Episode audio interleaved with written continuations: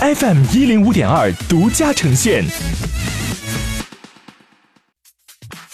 好奇心日报 News Online。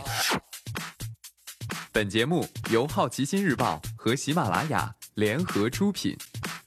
今天涉及到的关键词有：王双、金马奖、任天堂、支付宝、宜家、微博。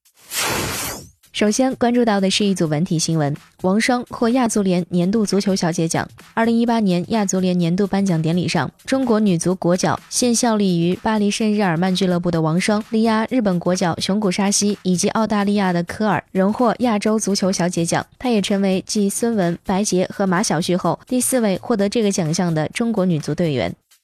国台办否认封杀金马奖。在二十八号的国台办例行新闻发布会上，在回应台湾盛传大陆明年开始封杀金马奖时，发言人马晓光称，大陆方面已经正式澄清，那篇有特定立场的媒体进行的新闻报道是一个赤裸裸的假新闻。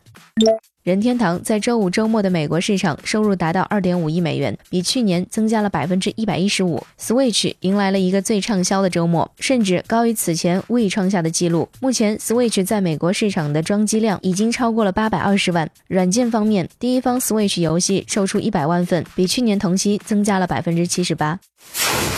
接下来关注到的是大公司头条，支付宝宣布全球用户数已经超过九亿。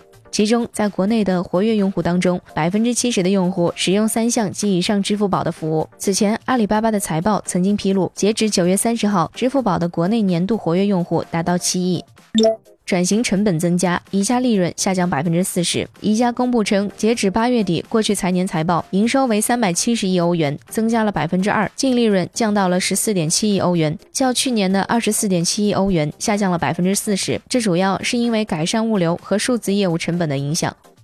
微博第三季度营收四点六零二亿美元，增速放缓，营收增速为百分之四十四，去年同期为百分之八十一。广告和营销营收总计四点零九三亿美元，同比增加了百分之四十八。微博会员相关的增值服务的收入增加只有百分之十六，去年同期有百分之一百一十五。九月份的月活跃用户较上年同期净增约七百万，达到了四点四六亿。月活跃用户当中有百分之九十三为移动用户端。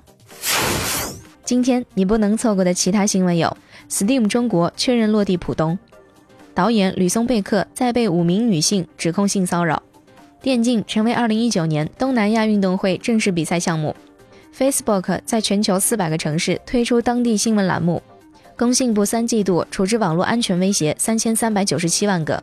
以上就是今天好奇心日报 News Online 的全部内容，也欢迎你把刚才的收获告诉周围的朋友。好奇心日报 App。高颜值新闻媒体，让好奇驱动你的世界。我是施展，下次见。